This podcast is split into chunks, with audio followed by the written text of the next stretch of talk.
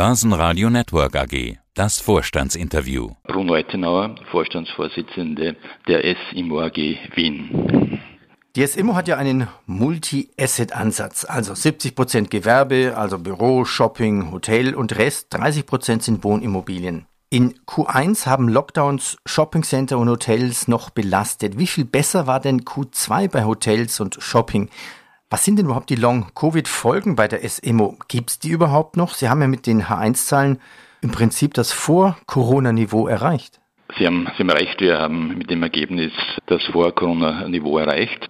Insbesondere sind wir im Bereich auch Retail wieder auf dem, auf dem Stand. Etwas Zeit benötigen noch die Entwicklungen oder die beide im Bereich Hotel, wobei wir insgesamt sehr zufrieden sind, weil wir mit unseren Ergebnissen über dem, sage ich, Wettbewerbsdurchschnitt liegen und damit auch uns auf gutem Weg befinden. Ja, jetzt wurden ja die Mieterlöse über 5% gesteigert auf 64 Millionen Euro. Das Periodenergebnis, nennen wir auch noch, liegt bei 137 Millionen nach 16 vor einem Jahr. Ja, wie hoch ist denn die Auslastung, die Vermietung bei Ihnen? Wie haben Sie es geschafft, die, die Miete um 5% erhöhen zu können?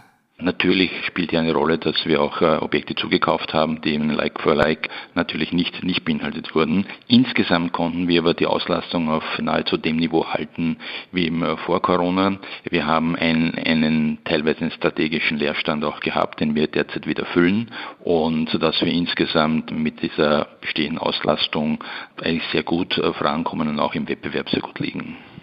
Nochmal ein bisschen zu Corona. Also Prag, Bratislava, Budapest, Zagreb, Leipzig, Erfurt, Berlin, was noch? Wien. Ja, hier sind ihre Immobilien. Jedes Land hat ja unterschiedliche Corona-Regeln. Diese Unterschiede je nach Lockdowns, wie hat sich das bemerkbar gemacht bei Ihnen? Insofern, als es natürlich zum Beispiel in Rumänien sehr kurze Betretungsverbote gegeben hat, das heißt, die Auswirkung war sehr, sehr kurz, allerdings hat es auch keine staatliche Unterstützung gegeben. Wir haben aber sehr rasch erkannt, vor allem bei unseren Retail-Investitionen, wie zum Beispiel Sun Plaza, dass der Footfall sehr stark zugenommen hat, sehr rasch zugenommen hat und wir annähernd wieder auf einen Turnover sind, äh, wie wir vor Corona sind. Das zeigt, dass an sich die Objekte sehr robust sind und sehr gut im Markt implementiert sind. Schauen wir auf die österreichischen Immobilienwerte. Es gab ja immer wieder Verflechtungen, gegenseitige Beteiligungen in dem, ich nenne es einfach mal Immobiliendreieck zwischen den drei großen Immowerten aus dem ATX, zwischen SIMO, Immofinanz und der CA. Ja, und da scheint jetzt Ruhe eingekehrt zu sein. Sie haben auch Ihren sechsprozentige Beteiligung an der CA Immo jetzt verkauft. Ende Juni scheiterte die Fusion der Immofinanz an der SIMO AG.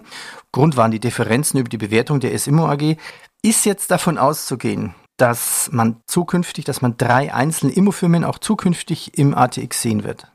Da kann ich Ihnen keine Gewährleistung geben, weil es ja natürlich zwei andere gäbe, die diese Entscheidung natürlich auch mittreffen müssen. Ich glaube, es gibt eine klare Erklärung seitens der CA Immobilienanlagen AG, dass sie an einer Fusion nicht interessiert ist und war. Das hat auch für uns eben die Konsequenz gehabt, dass wir mal als erste diese Beteiligung letztendlich veräußert haben, veräußert mit einem sehr beachtlichen Gewinn für die SIMO AG von nahezu 100 Millionen Euro vor Steuer und vor Dividendenerträge. Das war der erste Schritt, den haben wir auch angekündigt Punkt betreffend der Immofinanz streben wir eine Entflechtung an. Die setzt aber voraus, dass wir eine wechselseitige Vereinbarung zu Wege bringen und ich gehe mir davon aus, dass die äh, im Interesse der Aktionäre beider Gesellschaften sein muss und an denen arbeiten wir.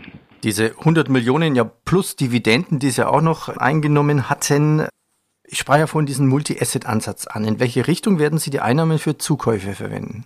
Ich meine, die, der Multi-Asset-Ansatz hat in der Vergangenheit die, die es immer sehr gut äh, stabilisiert, weil sich die Asset-Klassen in, in vielen Marktsituationen an sich unterschiedlich verhalten haben. Das ist auch jetzt der Fall mit einer Einschränkung, dass eben im Grunde nach Wohnen äh, nach wie vor sehr gut mit, den, mit der Pandemiesituation äh, zurande kommt, während eben Hotel und Retail stärker oder sehr stark davon betroffen sind. Wir werden in der Situation keine massiven Änderungen im Bestehen Portfolio durchführen, weil das an sich zur Unzeit erfolgen würde.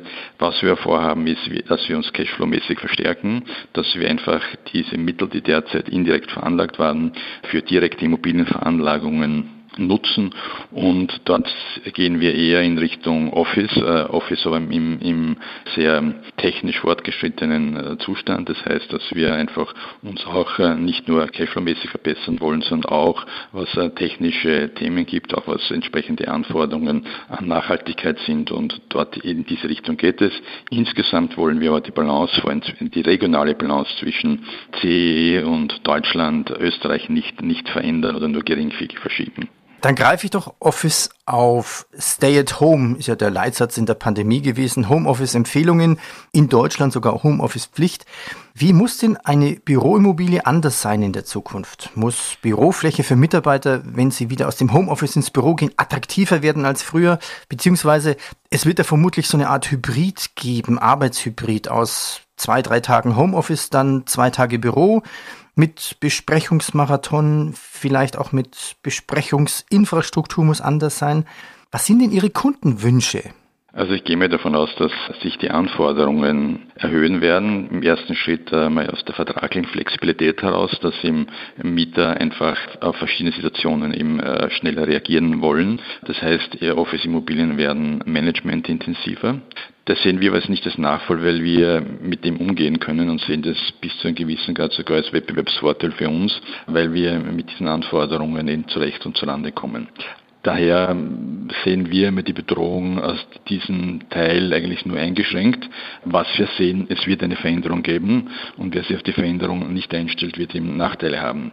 Für mich persönlich ist es so vergleichbar mit, der, mit dem Zugang zu, vor 18 Jahren zur Logistik, wo man auch so quasi Logistik tot gesagt hat, um heute es so quasi wiederentdeckt zu haben und zum absoluten, wie sagen, Everybody Darling zu machen derzeit.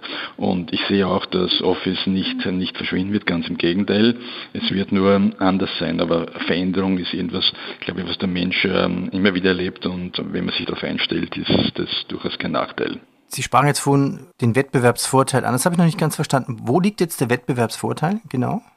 Wir sind als SEMO in, in, Märkten tätig, wo es generell schon kürzere Mitlaufzeit gegeben hat. Also der 10-Jahres-Mietvertrag in, in Rumänien ist nicht Standard. Das wir waren schon gewohnt, dass hier Mieter mit kürzeren Laufzeiten, mit, mit, mit äh, anderen Regelungsbedarf auf uns zugekommen sind und wir haben mit in unserem Asset Management darauf reagiert. Das heißt, äh, wir sind, was Vertragsgestaltung betrifft, flexibler, wir sind, was Nutzungseinheiten betrifft, so, flexibler. Das heißt, aus diesem Grund heraus sehen wir das nicht als Nachteil an. Wir, wir wünschen natürlich uns nach wie vor, dass wir zehn Jahre Mietverträge unterschreiben können, aber realistischerweise wird das einfach äh, eher das knappere Gut werden. Und wenn man seit 30 äh, Jahren in dem Geschäft ist, dann weiß man, äh, wie man auf solche Sachen reagiert und das sehe ich als Vorteil. Richtung Klima. Das ist ja mittlerweile ESG, Nachhaltigkeit, Thema Nummer eins überall. Wie sind die Anforderungen? Wir müssen ja in Europa laut Green Deal den CO2-Ausstoß halbieren bis 2030. Ich meine, es gibt für mich ja zwei, zwei Anforderungen. Begonnen hat sie im Wesentlichen, und da haben wir uns ja auch mit, mit knapp 25 Prozent, haben wir mittlerweile zertifizierte Gebäude. Das heißt, wir haben den ersten Schritt äh, in Richtung Zertifizierung Schritte unternommen, vor allem in den Bereichen Office, um, um mal zu wissen, äh, welchen, welche Qualität, welchen Standard wir anbieten. Der nächste Punkt, der die nächste Richtung, die es geht, ist einfach die Betriebsführung. Und da wird es darauf ankommen, dass, wir, dass es eine, eine vernünftige Kooperation zwischen Nutzer, sprich Mieter und Vermieter gibt. Wie Sie wissen, kann man auch äh, Objekte, die an und für sich ähm, sehr energieeffizient sind, energieineffizient führen und vice versa. Äh, das hat eine, einen hohen Stellenwert bei uns. Das heißt, nicht nur, weil, weil wir hier auf der äh, Welle eben bewegen wollen und ein bisschen Greenwashing betreiben, sondern einfach, weil wir davon ausgehen, dass das einfach eine definitive Anforderung auch seitens der Nutzer sein wird. Das heißt, selbst wenn, wenn, wenn wir es nicht machen würden, die Mieter verlangen es von uns. Aus diesem Grund, glaube ich, macht es immer sinnvoll, so solche Sachen proaktiv anzugehen. Das ist auch daher im Stellenwert bei uns entsprechend verankert, dass das einen extrem hohen Stellenwert haben wird. Und ich habe vorher schon erwähnt, dass wir vor allem bei den Zukäufen auf, diesen, auf diese Merkmale besonderen Wert legen. Im letzten Börsenradio-Interview sagten Sie zu meinem Kollegen Andreas Groß, SIMO liefert das, was es versprochen hat. Was sind denn die Versprechen der SIMO und den Aktionären gegenüber? Mit welcher Prognose gehen Sie dann auch ins zweite Halbjahr? Also wir haben, ich glaube, was stimmt, die Unternehmenstradition ist diese, dass wir das, was wir versprechen, auch halten. Das hat mein Vorgänger, den Sie in 21 äh, Börseninterviews kennengelernt haben, glaube ich, auch demonstriert. Wir haben auch jetzt im Zuge der, der letzten Diskussionen gesagt, wohin wir gehen, dass wir im Wesentlichen sehen, dass wir bewertungsmäßig äh, sehr gut aufgestellt sind und wir haben das auch mit, mit in der ersten Juliwoche mit den Bewertungsergebnissen ad hoc äh, geliefert. Das ist der eine Punkt. Wir haben dann angekündigt, dass wir uns von indirekten Investments trennen werden. Das war, haben wir auch geliefert äh, durch den Verkauf der Anteile an der CR Immobilienanlagen AG. Der Punkt ist, dass wir uns vorher Gedanken machen, was wir versprechen, ob wir das auch einhalten können. Und äh, bis dato ist es uns das gelungen und das nehmen wir uns auch weiterhin als Maxime vor. Die S-Immo-Fragestunde geht in die nächste Runde. Sie stehen den Aktionären Rede und Antwort, finde ich eine super Idee. Die Immo-Fragestunde, die nächste ist am 30. August. Wie läuft das ab? Es ist ja, glaube ich, Tradition im Kapitalmarkt, dass es anlässlich von Quartals-, Halbjahresergebnissen etc. Ergebnissen entsprechende Calls mit Analysten und auch mit äh, interessierten großinstitutionellen Investoren gibt. Und für uns war einfach äh, die Überlegung, dass das möglicherweise auch etwas ist, was Privatinvestoren interessiert und dass sie auch außerhalb einer HV oder einer außerordentlichen HV die Möglichkeit haben, direkte Fragen zu stellen. Das war einfach die Idee dahinter und sie wurde anlässlich der letzten initiierten äh, entsprechenden Frage Fragestunde auch sehr, sehr umfangreich wahrgenommen und aus dem Grund haben wir beschlossen, sie einfach jetzt mal regelmäßig durchzuführen. Ich meine, wir können dort auch nur das sagen, was wir jeden Aktionär sagen würden. Also wir werden damit nicht irgendwelche Ad-Hoc-Pflichten umgangen, ganz im Gegenteil. An dem werden wir uns äh, halten, weil wir einfach in, in dem Kapitalmarkt das schulden. Aber ich glaube, es gibt die eine oder andere Verständnisfrage, die auch Privatinvestoren interessiert und da sind wir natürlich so weit transparent, dass wir die auch beantworten. Die Offenheit finde ich klasse. Herr ich danke Ihnen für Ihre Zeit und weiterhin viel Erfolg. Danke. Ich danke auch. Börsenradio Network AG, das Vorstandsinterview.